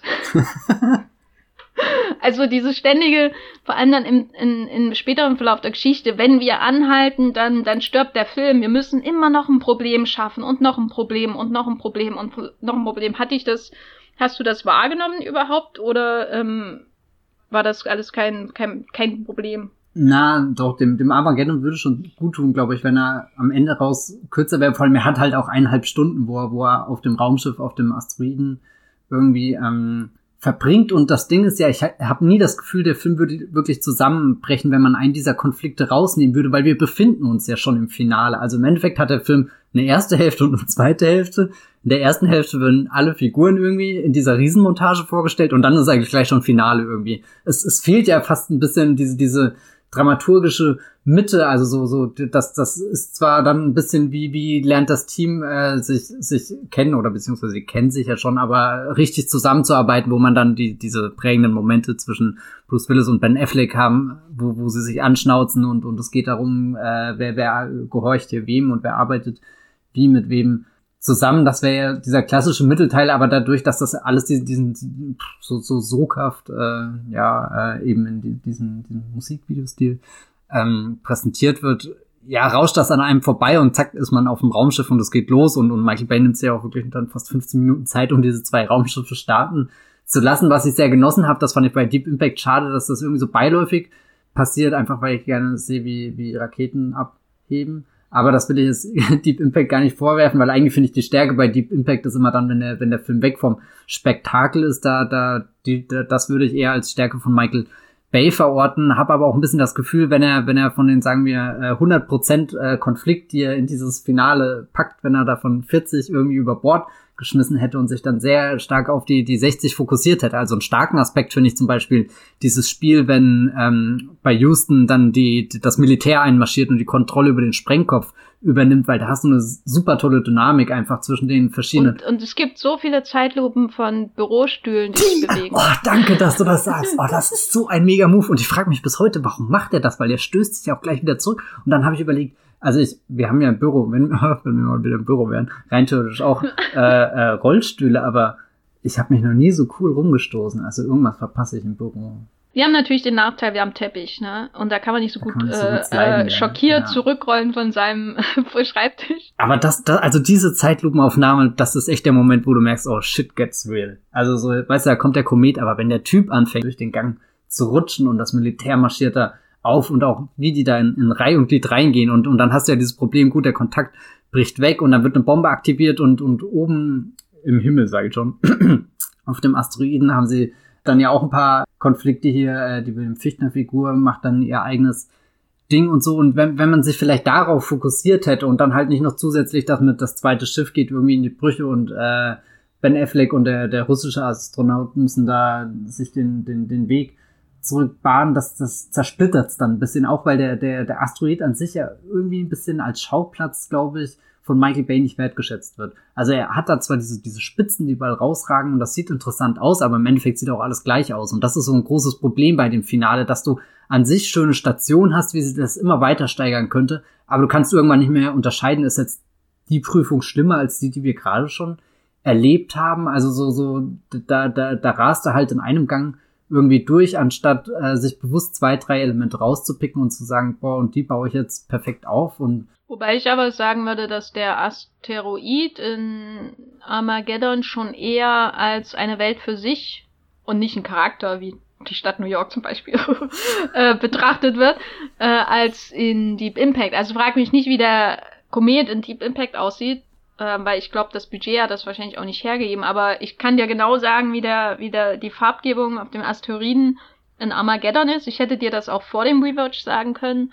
Und ähm, dass dieses expressive, also das sieht ja aus wie so eine Expre, äh, expressionistische ähm, Horrormondlandschaft. Yeah. So mit diesen Zacken überall und diese Täler und so. Das ist ja wirklich schon eine komplett andere Welt, die sie da betreten und die ist sehr einprägsam, wo sie, also so, als würden sie ja auf ein Nagelbett gehen, um mal bei Peter Stormer, dem Star aus ähm, äh, äh, Lebowski, dem Nihilisten aus Big zu bleiben, wenn er hier schon mitspielt. Das ist ja wirklich ein, ein, ein Nagelbett im Weltraum, auf dem sie sich da niederlassen müssen. Und diese unglaublich feindliche Umgebung, das finde ich schon sehr, sehr eindrucksvoll. Und das ist, glaube ich, auch die, die Art, wie das, diese Umgebung designt wird, was ja nicht alles aus dem ähm, Computer stammt, ähm, ist schon stellvertretend für die visuelle Herangehensweise von Michael Bay, weil er ja im Grunde jedes Bild so angeht, als wäre es äh, absolut expressiv so. Also das ist schon expressionistisch, was da zu sehen ist, aber jedes Bild ist für ihn mindestens expressiv, unglaublich. Ne? Alles muss über 5000 Prozent aussagen. Und wenn es nur Gefühle sind und nicht irgendwelche Informationen, meistens sind es ja nicht unbedingt Informationen bei Michael Bay, sondern in diesen ähm, äh, Bürostuhl-Zeitlupen geht es ja eher um irgendein abstraktes Gefühl von, oh mein Gott, jetzt kommen hier äh, äh, äh, kommt hier jemand rein, halt, alles stopp und so. Und dann rollt eben der Bürostuhl über den Flur in Zeitlupe und sieht aus, als wie wenn, weiß nicht, John Wayne and the Searchers äh, äh, aus dem Haus rausgeht am Ende. So. Ah, da haben wir sogar den, den Western im Büro. nee, aber er, er behandelt ja jede äh, egale, im Grunde jeden egalen Bildschnipsel behandelt er ja, als würde John Wayne gerade in The Searchers das Haus verlassen oder ähm, äh, seiner Filmschwester die Tür am Anfang aufmachen. Sage ich jetzt nur, weil ich The Searchers neulich nochmal geschaut habe, der Film toll ist, aber Weißt du, also das ist ja die, der Modus operandi ja. bei Michael Bay. Alles ist unglaublich groß. Ich habe also so, ich kann das nachvollziehen. Ich, ich mag ja den Planeten an sich, aber ich habe nie ein Gefühl, dass sie wirklich auf dem dem Ding das sind, weil sie immer nur reingeschubst werden. Sie bewegen sich da nie und und ich, ich meine, es ist schwer bei Michael Bay immer mit Orientierung und sowas zu argumentieren. Aber selbst bei Transformers 1 zum Beispiel habe ich zumindest immer so ein vages Gefühl, wo sie gerade Downtown LA irgendwie rummarschieren, hinter welche Hausecke sie sich jetzt verstecken, wo, wohin Sam Witwicky rennen muss, um den Allspark, äh, keine Ahnung, zu öffnen. Keine Ahnung. Was tut er denn mit dem Allspark eigentlich? Du redest gerade komplett in Fremdwörtern. Entschuldigung. Also so irgendwo, wo stoße ich dann bei, bei Armageddon auf das Gefühl mit, okay, ich habe den Planet, äh, den Planeten, sage ich immer, ähm, den Asteroiden jetzt doch zu sehr aus dieser einen Einstellung gesehen, wo er eben dieses, dieses Starke mit den ganzen Spitzen und, und Dornen, die da rausragen, hat, was, was ja an sich ein tolles Bild ist, aber er entwickelt sich nie darüber hinweg und das, das hätte ich mir gewünscht. Ich meine, auch die Transformers-Filme kommen ja irgendwann an einem Punkt meistens, wo, wo, wo sie so stagnieren in diesem expressiven Spektakel, dass es dann halt irgendwie egal ist, was, was passiert, weil, weil, weil entweder passiert ganz viel oder es passiert nichts. Das ist irgendwie das Gleiche. Ja, das ist bei Armageddon auf jeden Fall auch dann so. Dieses Stagnieren, das drückt es schon sehr gut auf. Also, weil irgendwann hast du so viele Probleme aneinandergereiht, dass es, du weißt ja, dass es am Ende gut ausgehen wird. Also normalerweise hast du ja Probleme und die sind dann so große Hindernisse wie äh, in einer geraden Linie, wo auf einmal eine Spitze reinkommt. Aber wenn du so viele Probleme hintereinander hast, dann ist das wieder eine gerade Linie. weißt du? Ja, ja genau. Aber, genau ja. Ist nur eben ein, eine Stufe höher. Und dann ist es halt, dann stagniert das ja. Das ist ein, äh, auf jeden Fall ein gutes Bild, äh, weil mich hat das dann schon sehr erschlagen, alles am Ende. Und demgegenüber hat man ja bei Deep Impact ähm, einen sehr, sehr kurzen Impact, der ziemlich deep ist. Und ich glaube, du möchtest über die Welle reden. Die Welle? Ja, da kommt ja eine Welle und, und ramscht alles nieder. Ähm, ich fand wieder die Welle sehr gut animiert, also so, wo, wo ich dann den direkten Vergleich habe. Ich meine, das sind beides Filme aus dem Jahr 98 gut, die haben unterschiedliches Budget gehabt, also im Endeffekt war sogar Deep Impact fast halb so äh, äh billig. Das hört sich auch falsch teuer, an, ja. ja. Halb teuer. also 80 Millionen hier bei äh, Deep Impact, während äh, bei Armageddon 140 ähm, gelistet sind. Das ist nicht ganz das Doppelte, aber zumindest schon ein, ein deutlicher Graben, wo ich dann auch so eine Welle entschuldige, aber wo ich irgendwie auch dann für mich gemerkt habe, die Welle ist gar nicht mehr das gewesen, worauf ich gewartet habe. Ähm, bei Michael Bay steht ja alles von Anfang an im Zeichen von dem Spektakel und er stürzt sich da rein, umarmt das und zeigt uns dann fast am Ende ein bisschen zu, zu lang, was alles abgeht. Und bei Deep Impact habe ich eben für mich herausgefunden, dass das, was mich interessiert, irgendwie das, was auf dem, dem, dem Boden in Anführungsstrichen ist, was, was passiert eben bei, bei Thea Leoni und, und äh, auch äh, Elijah Wood und so, das waren alles irgendwie so nette kleine äh, Dinge. Und das ist ja bei, bei Spielberg, bei Close Encounters auch irgendwie, dass, dass du auf einmal involviert bist in die Familiengeschichte und so und, und dass du gar nicht die große Alien-Invasion von Independence Day meinetwegen brauchst, um, um den ersten Kontakt begreifbar zu machen, sondern dass am Ende fast eigentlich nur, nur Lichter und, und, äh, und die paar Töne dann ähm, von John Williams ge genügen, dass du, dass du da auch Zeuge von, von dem, dem, dem, dem ja, dem, dem kleinen Filmwunder ähm, wirst. Und, und Deep Impact hatte für mich dann irgendwann den Punkt, wo, wo Morgan Freeman die Nation adressiert und jetzt sagt, gut, das ist der Stand der Dinge. Unsere Astronauten haben nicht, äh, und, und der eine russische Astronaut, mit dem sie zusammengearbeitet haben, haben nicht das äh, Ergebnis hervorgebracht, was wir uns gehofft haben. Äh, Folgendes wird jetzt passieren. Eine Million Menschen kommen in den Bunker, werden überleben und der Rest muss aussterben. Und, oder, oder ist erstmal sich selbst überlassen. Ich meine, wer, wer weiß, vielleicht überleben sie ja im, im selbstgebauten ähm, Bunker oder so, aber, aber das, das weiß nicht, das, das hatte ich nicht mehr so drastisch in Erinnerung und das fand ich dann total frappierend. Da war schon fast wirklich so eine, so eine Leftovers-Stimmung kurz für mir richtig beklommen und dann auch ganz stark diese Thealoni-Szene, wo, wo sie das in die Kamera sagen muss, was gerade passiert. Und, und, und, und erst wie sie das sagt, begreifst du, dass, dass da gerade irgendwie so ein, so ein Hollywood-Film eben nicht dieses äh, pure Spektakel wie, wie bei Michael Bay oder Roland Emmerich abliefert, wo halt meinetwegen komplett New York zerlegt wird, aber du bist jetzt nicht so, so grundtief erschüttert, wie wenn du merkst, wie, wie sie da mit den, den Worten hadert, die eigentlich auf dem, dem Teleprompter stehen und, und das müsste, müsste ja eigentlich Routine für sie sein, aber du merkst, dass, dass das, was sie da vorliest, das hat sie noch nie getan und das wird auch nachher jemand tun, ähm, ähm, also mit, mit so, so einer Situation da konfrontiert ähm, sein und, und da fand ich es dann ein bisschen enttäuschend, dass Deep Impact sich einfach auf ja, diese, diese Welle eingelassen hat, die passiert dann einfach so, ja, es wirkt wie, wie, wir müssen halt jetzt auch noch diese Erwartungen erfüllen, weil wir haben den Film Deep Impact genannt und, und können nicht den komplett alternativen Blickwinkel eines äh, Katastrophenfilms durchhalten. Also so, so mich hätte mehr noch von, von Thea, Thea Leonis ähm, verzweifelnden Blick irgendwie ähm, gefesselt, wie sie da konfrontiert ist und, und wie, wie die Menschen wissen, dass sie nicht zu der eine Million gehören, die, die äh, von der Regierung versorgt werden, für die, die, die irgendwie eine Zukunft ähm, haben. Andersrum reden wir hier halt von 1998, wo, glaube ich, das auch nicht unbedingt der Modus war, in den Blockbuster gegangen wäre. Und ich glaube auch heutzutage nicht unbedingt, dass der Modus Na, du hättest dir wahrscheinlich mehr die Contagion-Version von Deep Impact angeschaut. Also mal quasi ein Film, der dieses, dieses eine Jahr bis zum Einschlag beobachtet. Ja. Das macht ja im Grunde Contagion auch nur eben bis zum äh, äh, ähm, bis zu den Antikörpern dann. Genau. Und ich meine, so haben wir jetzt dann doch diese sehr ja offensichtliche Ende bei Deep Impact und dann schalte ich doch lieber irgendwie zu Michael Bay um, auch wenn der es dann fast zu, zu übertreibt. Zu übertreibt. Er übertreibt es einfach. ähm, habe ich da dann wenigstens die volle Dröhnung und bin total zufrieden und, und das holt mich auch emotional wieder komplett ab. Hab vorhin schon diese, diese, diese äh, Szene auf der, der Rollbahn wieder erwähnt. Also da, da geht dann für mich wirklich ein Abenteuer zu Ende und ich bin einfach nur froh, dass ich dass ich es durchgestanden habe. Äh, das hört sich jetzt wieder negativ an, aber eher im Sinne von, boah, wir haben es geschafft, so, so sind wieder angekommen. Es gab Opfer, die wir bringen mussten. Wir erinnern uns alle an, an Harry Stamper. aber äh, das sind ja noch Ben Affleck und Liv Tyler und, und und vielleicht irgendwelche Cracker in Zukunft und, und da, da kann man sich viel vorstellen, auch wenn die Musik dann eher suboptimal ist, aber bei, bei Deep Impact habe ich dann bei diesem, diesem halbgaren Ende irgendwie sehr das Interesse verloren.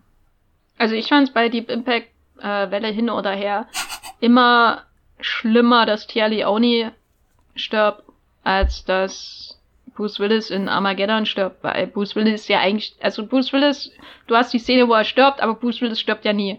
Weißt du, also selbst wenn seine Figur stirbt, habe ich irgendwie nie das Gefühl, dass seine Figur wirklich stirbt. Es ist schon geschickt, ihn sterben zu lassen. Das, das ist eine gute Beobachtung, weil, weil er einfach, also er kommt ja da auch aufgeladen rein als, keine Ahnung, hier der, der, der, der Mann, der zur äh, falschen Zeit am richtigen Ort ist, oder wie ist die Tagline von Stirb langsam? Ja, es ist, es ist irgendwie so ein, so ein Tod, den man auf eine bizarre Art und Weise verkraften kann. Aber es tut trotzdem gut, den Tod zu sehen, weil man weiß, es steht zumindest irgendwas auf dem, Spiel. Ich weiß gar nicht, ob ich das jetzt so richtig ausgedrückt habe, aber. Es ist halt ein symbolischer Tod, ne, dass jemand ein Opfer bringt. Ähm, dadurch wird sein Heldenstatus nur noch größer, während der Tod äh, von den Figuren, die auf der Erde sind in Deep Impact, für mich halt viel schlimmer ist, weil der so, so sinnlos ist. Ne? Also das ist ja das Schöne bei Katastrophen dass die Tode sinnlos sind. Die, es geht nicht darum, um äh, irgendwas Gutes zu tun. Ich meine, na gut, Tia Leone lässt ihr, überlässt ihren Platz ihrer Kollegin mit Kind. Das ist natürlich eine finale Heldentat im Grunde. Ein, ein, ein Opfer, was sie bringt auf jeden Fall. Aber es ist natürlich ein komplett willkürlicher, egaler Tod, weil ähm, sie hat einfach von einer Laune der ähm, Natur umgebracht hm. werden. Und äh, während diese äh, diese Opferung der Helden im Weltraum, was ja auch bei Deep Impact zur Story gehört, wenn da ähm, ähm, Robert Duval, Duval und die Überlebenden in dem Raumschiff ähm, sich äh, äh, in, in den großen Kometenteil hineinstürzen. Ähm, das ist natürlich immer, das ist ja was wert, wirklich, wenn sie das tun, weil sie die ganze Welt retten damit.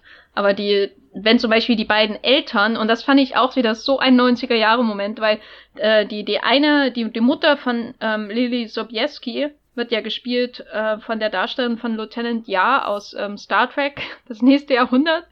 Äh, falls jemand von euch die Serie gesehen hat, Lieutenant Ja hat ein, ein sehr berühmte Todesszene in Star Trek, das nächste Jahrhundert, äh, die mich als Kind fundamental ähm, schockiert hat und ähm, das habe ich nie vergessen, die Figur. Äh, und dann ist sie hier und, und, und gibt ihr kleines Kind an ihre Tochter weiter, damit sie mit Elijah Wood auf den Berg rennen kann. Ich weiß auch nicht, warum sie nicht hinterher gerannt sind, aber äh, und dann umarmt sie ihren Mann und dann kommt diese Welle, ne? Das finde ich immer sehr die beiden Tode von diesen Eltern und von Tia Leone und äh, Maximilian Schell finde ich immer sehr beeindruckend, weil sie jeweils an Orten stattfinden, wo die, die nicht unbedingt zur, sage ich mal, Todessprache des äh, Katastrophenfilms mittlerweile gehören, ne? Großstädte, die, mhm. wo ganz, was ja auch in Deep Impact so ein Motiv ist, wo dann äh, New York einfach mal weggeschwemmt wird. So, äh, das ist ja eine große Szene, mit der ähm, Pro7 ähm, auch immer seine Blockbuster angekündigt hat in der Zeit, als sie dann im Fernsehen liefen. Und äh, das ist so das Gängige, was man auch in den Emmerich-Filmen heutzutage und also immer sieht, ne, eine Welle, ein Feuersturm, was auch immer kommt und die Großstadt ist weg und dich soll dieser, dieses äh, Massensterben und dieses unsichtbare Massensterben irgendwie beeindrucken. Das hast du ja interessanterweise auch bei Armageddon, wo einfach mal Paris komplett zerstört wird. äh, äh, was ich auch, was ich auch sehr interessant fand. Einfach so random, Paris ist weg. Was mich aber bei Deep Impact immer beeindruckt, ist, dass, dass du diese äh, Nebenschauplätze hast und da dann die Figuren sind, ne? am Strand, äh, in Cape Cod oder wo auch immer sie da ähm, sind, äh, die Tia Leone und der Vater. Und äh, dann dieses fast schon mittlerer Westen oder was, wo, wo die, die Eltern von äh, Lili Sobieski sind. Ne, das sind ja nicht unbedingt die gängigen Orte, wo normalerweise die Independence Day Aliens abhängen, zum Beispiel. Das, das musste man echt mal untersuchen. Warum, warum kommen die immer nach New York? Ich meine, New York ist eine schöne Stadt, aber. Hm. Na, warum gehst du nach, nach New York? Ne? Du hast dieselben Interessen wie die Aliens offensichtlich. Ich musste an zwei Dinge denken, weil du gerade über äh, Szenen geredet hast. Äh, einmal an das Rogue One-Ende, weil das ja auch so irgendwie an dem, dem, dem Strand ist und dann blicken sie einfach dem, dem Unabwendbaren äh, entgegen, auch wenn natürlich irgendwie ihr Opfer schon ein, ein heroischeres Opfer ist als, als dieses äh, erschreckend beiläufige in Deep Impact und da musste ich bei Elijah Wood sehr an das Ende von Herr der Ringe 1 denken, wenn er mit Samwise Ganji oben auf den, den Bergen angekommen ist und, und dann rüber ins äh, Land Mordor blickt und, und du weißt, oh Gott, die, der, der schwerste Teil der Reise steht eigentlich noch bevor und dann ist da Elijah Wood am Ende von äh, Deep Impact auch auf dem Berg. Ich muss beim äh, richtigen, richtigen Ende von Deep Impact, wo man, ich glaube, das Kapitol Oh ja. muss ich immer, muss ich immer an Mars Attacks denken. ja, das hat einen ähnlichen Vibe. Aber ich muss sagen, äh, die, die Einstellung ist sehr geschickt, dass du erst den Close-Up hast und siehst, okay, im Hintergrund sind Gerüste, scheinbar wird da zumindest irgendwas renoviert und dann irgendwie die totale und oh shit, das ganze Haus ist weggeschwemmt.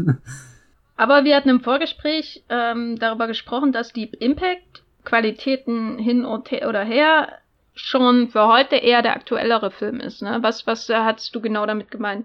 Das spielt wieder definitiv mit der Szene zusammen, wo, wo Morgan Freeman ungefähr zur Hälfte des Films die, die Nation adressiert und eben die, die bitteren Konsequenzen, äh, die jetzt eingeleitet werden müssen, so, so glasklar macht. Und, und das fand ich einfach interessant, weil, weil äh, wir haben ja in den vergangenen Wochen äh, hier mit äh, der Corona-Pandemie auch äh, viele Dinge erlebt, die natürlich zum Glück nicht äh, so furchtbar sind, wie dass äh, eine Million Menschen gerettet werden und der Rest äh, seinem eigenen Schicksal überlassen werden muss. Aber ich fand das einfach interessant, äh, wie, wie plötzlich das alles passiert und, und wie, wie, wie du dann damit konfrontiert wirst und einfach überfordert äh, bist und, und äh, einfach die, die Art und Weise, wie das inszeniert war. Und ich weiß nicht, man konnte sich ja jetzt auch hier von, von Angela Merkel zum Beispiel verschiedene Ansprachen äh, anschauen, die ja dann, keine Ahnung, ich habe es auf YouTube äh, geschaut, das wird sicherlich auch irgendwie im Fernsehen übertragen worden sein. Ich weiß nicht, ich, ich fand das irgendwie sehr, sehr verblüffend, äh, wie, wie man, man muss jetzt diese Parallele nicht aufzwängen, aber, aber ich fand es sehr interessant, weil Morgan Freeman ja schon so ein bisschen als Präsident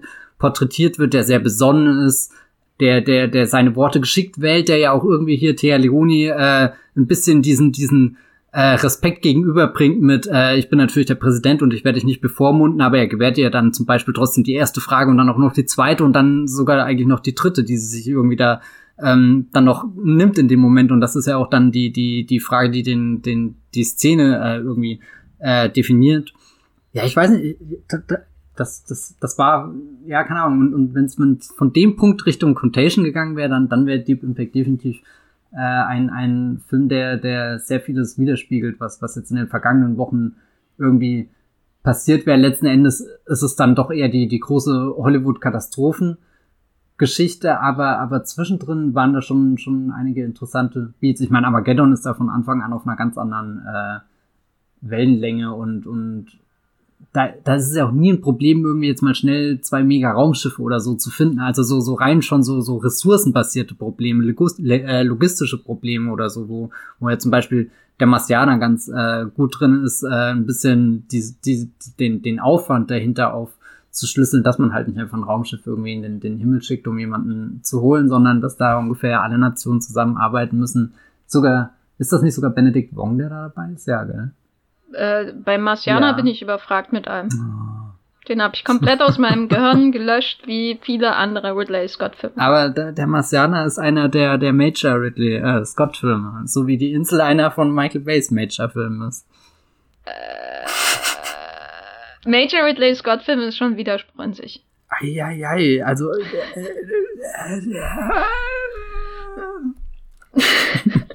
ich glaube, Ridley Scott hat zwei Major-Filme gemacht und zwar Alien und, und ein Runner. gutes Jahr. Also, Jenny, wir reden alle.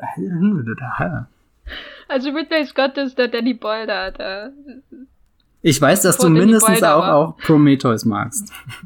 stimmt, stimmt, den hat er auch gemacht. Ja, und dann ist da noch mhm. Kingdom of Heaven. Die, aber da sehe ich die, die, ähm, die, die Verantwortung eher bei Damon Lindelof und John Spaves. Ah ja, stimmt, der gute Lindelof, ja. Damon Lindelof von Watchmen, Lost und äh, Leftovers. Ich weiß aber jetzt nicht, ob man Deep Impact schlussendlich als den Film unserer Zeit irgendwie äh, jetzt ernennen muss. Ich glaube, da, dazu taugt er dann doch nicht. Aber ich fand es einfach interessant, diesen, diesen Punkt so, so, du wirst konfrontiert mit, mit einer großen äh, Welle, die irgendwie auf dich zurast. Und was machst du dann als Präsident? Welche Entscheidung triffst du? Ich meine nicht, dass ich mich jemals in dieser Rolle wiederfinden werde, aber. Na, die Nähe ist, äh, äh, hängt, glaube ich, damit zusammen, dass er einfach eher wie ein klassischer Katastrophenfilm agiert ähm, und damit auch näher dran ist an Filmen wie Outbreak und Contagion, die jetzt thematisch ähm, näher sind an, an unserer Katastrophe, die wir gerade erleben im Grunde, wenn wir, wenn wir würden wir gerade in einem Filmgenre leben.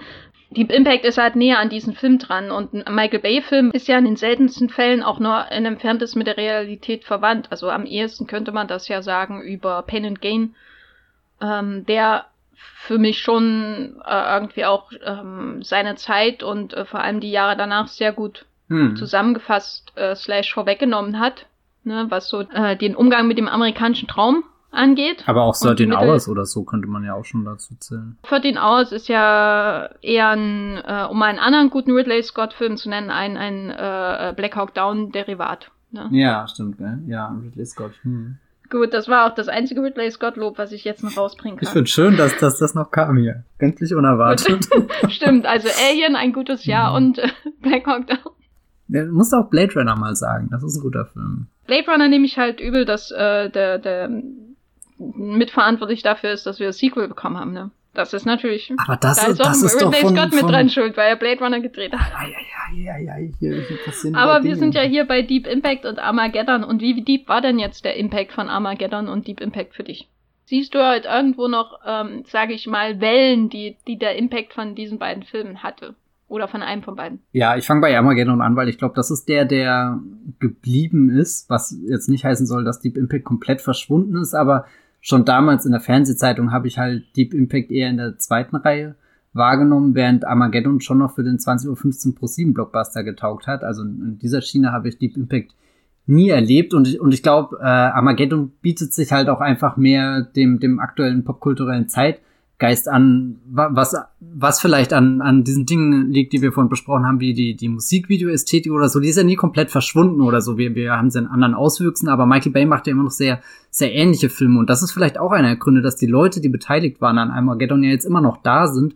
Während bei äh, Deep Impact hat sich ja da vieles verändert oder, oder, oder, also wir haben halt nicht äh, äh Ben Affleck, Bruce Willis es sind halt einfach zwei Namen, die, die jetzt groß sind, auch wenn Bruce Willis seit Jahren irgendwie äh, seinen Namen für fragwürdige äh, Direct-to-DVD-Produktion hergibt, wo er dann nicht mal irgendwie ein Drittel der Laufzeit zu sehen ist. Äh, hat er da ja auch eine seltsame Karriere eingeschlagen, aber, aber selbst der Aerosmith-Song, über den wir jetzt dann doch irgendwie gar nicht geredet haben, ist ja zumindest einer, der noch im Radio spielt und, und bei Deep Impact, das fühlt sich jetzt eher so an mit, da waren sehr interessante Leute beteiligt, die vielleicht auch schon damals einer älteren Generation angehört haben. Also ich denke jetzt gerade an so jemanden wie Vanessa Redgrave hast du einfach nicht im äh, äh, äh, Armageddon-Cast. Da wären dann Leute wie, wie Elijah Wood oder so, die dann die riesengroße Karriere hätten haben können, aber das dann auch irgendwie nicht hatten nach der Herr der Ringe. Und äh, bei Mimi Lieder haben wir ja auch interessant gesehen, dass, dass, dass sie zwar mehrere Kinofilme gemacht hat, aber dann auch eher wieder äh, sich ins Fernsehen zurückgezogen hat und dann über Leftovers Umwege ihren ein großes Comeback geplottet hat, damit sie jetzt als Morningshow-Regisseurin und äh, on the basis of sex äh, dasteht. Und das ist, das ist ja eigentlich auch ein interessanter Werdegang. Also ich glaube, das, das liegt auch irgendwie daran, dass du, dass es halt da auch personell weniger Momente gab, wo du dich an Deep Impact zurückerinnert hast, während es halt tausend Referenzpunkte aktuell im Kino gibt, wo du halt merkst, ah ja, Armageddon oder so oder. Ja, Deep Impact wirkt halt ein bisschen altmodisch. Ja. Ähm, ich finde es auch interessant immer wieder, dass ähm, das erst der zweite Kinofilm von Mimi Lieder ist. Oder Peacemaker und Nicole Kidman als Einstiegsfilm und dann gleich Deep Impact. Aber hier, Michael Bay ist doch auch erst sein dritter Film, oder? Hat er, was hat er ja, davor ja, gemacht? Ja, genau, das hätte ich jetzt ah. als nächstes gesagt. Er hat davor Bad Boys und The Rock gemacht ah. ähm, und kam aus dem Musikvideo-Bereich, äh, während Mimi Lieder ähm, natürlich vor allem auch durch Emergency Room ähm, größere Bekanntheit bekommen hat. Und die, das wollte ich noch erwähnen, die Emergency Room Kameraführung, mhm, mhm, die damals sehr ähm, ja, revolutionär war für das Fernsehen, ähm, hat man hier natürlich am Anfang auch sehr stark, wenn es darum geht, die Kamera durch den Newsroom zu jagen. Ähm, und das hat mir wieder sehr gefallen. Also ich als Emergency Room Fan hänge mein Herz deswegen an Deep Impact, äh, weil ich glaube, dass äh, Deep Impact wär, wirkt mehr so, als würden die 70er Jahre in die 90er hineinragen, weil der Film ja im Grunde die Unbestechlichen und ähm, die Airport-Filme und Poseidon und so verbindet durch diese Journalistensache. Und äh, hier diesen Atom, äh, das äh, China-Syndrom, äh, andere qua quasi Katastrophenfilm äh, mit, wo es auch um die Aufdeckung von ähm, etwas geht, äh, das, das verbindet er ja alles und ragt so in die 90er rein, aber was die, das Katastrophenfilmgenre angeht, hatte halt Roland Emmerich und damit auch ähm, dann Michael Bay, glaube ich, einfach einen größeren Einfluss auf das, was wir mittlerweile in dem Genre sehen, wenn nicht gerade Steven Soderbergh irgendwie seinen Professionals äh, äh, Tribut zollt zwischendurch in sowas wie Contagion. Und deswegen ist Armageddon in Verbindung mit einem Film wie Independence Day wahrscheinlich einfach das, was unser heutiges Bild von Katastrophenfilmen halt sehr stark prägt. Was auch ein bisschen schade ist, weil diese ganze, wir zerstören jetzt mal äh, 40 Minuten eine Stadt, natürlich auch in andere Genres wiederum reingeragt hat, ne, mit äh, Filmen wie alles, was im Marvel Cinematic Universe entstanden ist, alles, was im DC Universe im Grunde entstanden ist. Also da wechselt der Standort ja nur von der Stadt zu einem langweiligen Flugplatz im Verlauf der Entwicklung des Universums jeweils. Ähm, das ist so, die, die haben halt schon die Ästhetik sehr stark geprägt, während äh, die Stadtzerstörung und Deep Impact ja eher sowas, das ist ja das, was man noch am ehesten an dem Film vergisst. Ja, ja. Das, was sehr bizarr ist. Ähm, aber natürlich ist das dann auch wieder irgendwie ein Letdown, wenn das so schnell am Ende geht. Naja. Ein bisschen Zerstörung muss halt schon sein. Möchtest du noch ein Wort zur Musik sagen? Ja, stimmt, da war auch gar nicht zu gehen. Ja, das keine Ahnung. Allzu viel habe ich nicht zu sagen. Ich meine, man, wir, wir haben ja gerade nochmal Aerosmith erwähnt. Das ist eine Band, mit der ich nicht. Magst du denn das Lied? Also ernsthaft, magst du das Lied? Nee, das ist schon sehr kitschig, oder? Also ich habe vorhin mal gegoogelt, was kenne ich von Aerosmith? Da äh, war Crying irgendwie das erste. Aber das ist halt auch so, so bland irgendwie. Was ist denn das richtige Wort, um das auf Deutsch zu sagen? So, du schaust das an und hast das Lied halt irgendwie nach zwei Takten, naja, sagen wir nach vier Takten durchschaut oder so, wenn, wenn einmal die, die, die, die Grundakkorde irgendwie durchgespielt wurden und man kann sich davon irgendwie mitreißen lassen. Und ich glaube, wo es halt, wenn es gut eingesetzt wird, dann halt auch wirklich in diesem Kontext, den, den Michael Bay außenrum schafft, dass, dass er eben ähnliche Bilder äh, da, da bemüht, die er auch in, in Musikvideo einbauen würde. Und jetzt um nochmal diese Cracker-Szene zu erwähnen, die, die ist schon toll gebaut eigentlich. Also so, dass du, dass du am Anfang mit dem Lied da irgendwie reinkommst, du hast die Stimmung von dem Sonnenuntergang, das ist ja eine, eine unverschämt äh, tolle Totale, die er, die, die er da irgendwie hat und und äh, und dann dann kommst du näher ins Close-up zu den Figuren, dann verschwindet erstmal die Musik, äh, der Gesang, also die Musik verschwindet nicht, aber halt das, was du mit dem Lied am ehesten assoziierst. Und äh, keine Ahnung, hast dann dann im Hintergrund halt das, was was irgendwie von den den den, den Harmonien und dem Klavier übrig bleibt. Und und da entfaltet sich dann der Dialog zwischen Liv Tyler und ähm, Ben Affleck, der jetzt auch leider irgendwie nicht das romantischste ist irgendwie. Das, das finde ich immer sehr, also so, ich habe schon viel über die Szene nachgedacht und eigentlich ist das ja so, so, so, so, so, so, so ein, so ein ultra romantischer Moment. Also der, der, der geht ja schon fast auf, auch in diese, diese Pearl Harbor Richtung, also wo, wo er sein, sein großes Titanic-Drama hat mit, mit Jack und Rose und weiß nicht was. Ähm, also Jack und Rose äh, sind natürlich nicht auch in Pearl Harbor, aber zumindest äh, ist das ja das, das große Vorbild äh, in James Camerons Titanic und dann gucke ich den, den Moment in Armageddon an und es ist alles irgendwie da, es klingt so, es fühlt sich so an. Und dann reden sie nur über diese Cracker und es ist irgendwie seltsam und wird und dann setzt die Musik aber wieder ein, holt dich mit dem Lied ab, was dich ja dann am Ende auch in den Abspann entlässt, eigentlich fast das, das Leitmotiv des Films sozusagen. Und zwischendrin halt diese, diese typischen äh, Michael Bay Bombast Klänge, die, die dann auch The Rock und, und äh, Bad Boys äh, prägen und, und, und die, die sich halt auch perfekt in den, den, den Modus seines Films fügen von, da kommt immer was, da passiert immer was Neues, es wird immer größer und schneller und lauter und die, die Musik gibt ja auch immer Anlass dazu, spätestens wenn dann der, der ganz äh, äh, äh, dramatische Zeitlupen-Moment kommt, wo die Crew sich auf äh, die Raumschiffe, äh, die, die Raketen zubewegt, da, da diese, diese Einstellung quasi, das, das, das erste Bild, wo, wo jemand in Zeitlupe ein, äh, äh, Raumuniform läuft und dann am Ende ist das ja nochmal schön gespiegelt am Schluss, wo sie zurück auf dem Rollfeld laufen. Ja, vieles Typisches an äh, Michael Bay Klängen und ganz weit weg von dem eher klassischen, traditionellen James Horner bei Deep Impact. Armageddon schlägt einen halt schon mit der Emotion zu 90 Prozent auch durch die Musik so über den Kopf mit einem Baseballschläger, wenn man nicht ausweicht.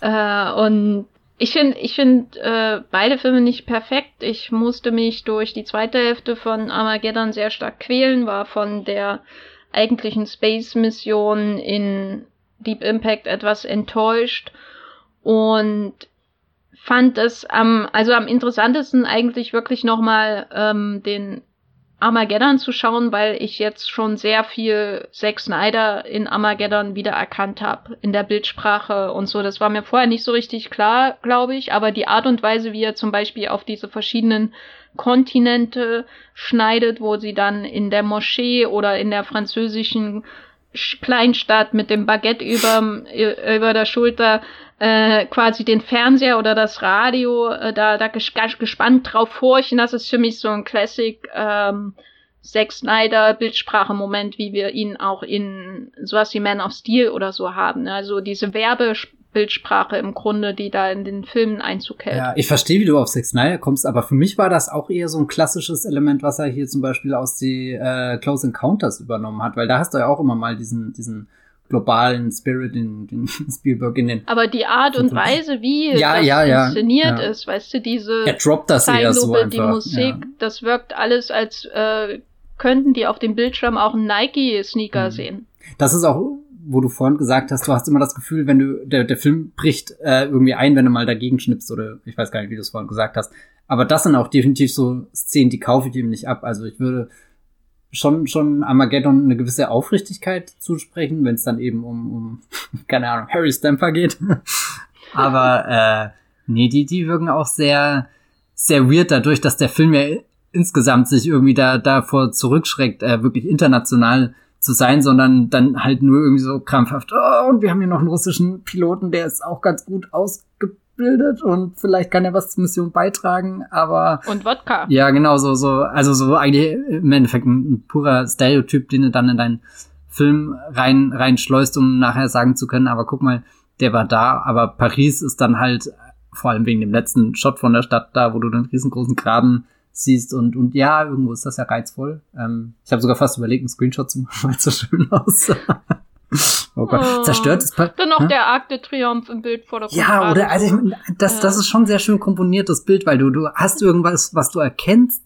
Und aber du, du siehst auch, wie es so, so halb angebröckelt ist und dann, dann dieser riesengroße Graben in und Paris von oben ist ja einfach eine sehr schön konstruierte Stadt irgendwie. Das, das ist schon, schon. Schön, um sie zu stören sogar. Ja, also irgendwie, ich kann total verstehen, warum der Moment drin ist. Welchen von denen würdest du weiterempfehlen?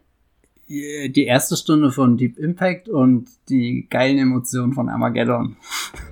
Ja, ich finde auch, man sollte so aus Armageddon einfach so 40 Minuten rausschneiden, die gut sind und ans Ende von Deep Impact packen hast den perfekten Katastrophenfilm.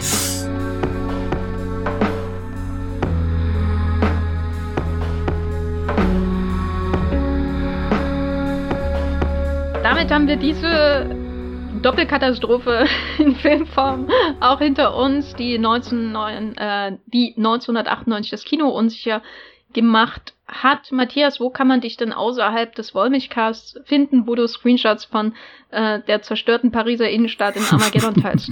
Direkt neben den äh, Screenshots von der zusammengeklappten Pariser Innenstadt in Inception. äh, findet ihr mich auf äh, Twitter, da bin ich als Matthias Hopf einfach unterwegs oder Bibelbrox ist der Handle mit 3e oder ihr schaut in meinem Blog vorbei, das Filmfilter. Da habe ich zuletzt geschrieben, vielleicht über der Five Bloods äh, von Spike Lee, glaube ich, müsste der letzte Text sein. Oder ihr liest auch Movieplot von mir, da habe ich nämlich auch geschrieben über der Five Bloods von Spike Lee. Ja, ich bin auch bei Moviepilot zu lesen und da gibt es auch den Podcast Streamgestöber, wo ich einen kurzen Podcast-Check über der Five-Platz von Spike Lee gemacht habe. Also was das angeht, äh, bei Spike Lee wird bei Moviepilot treu und äh, intensivst abgedeckt, möchte ja. ich mal sagen.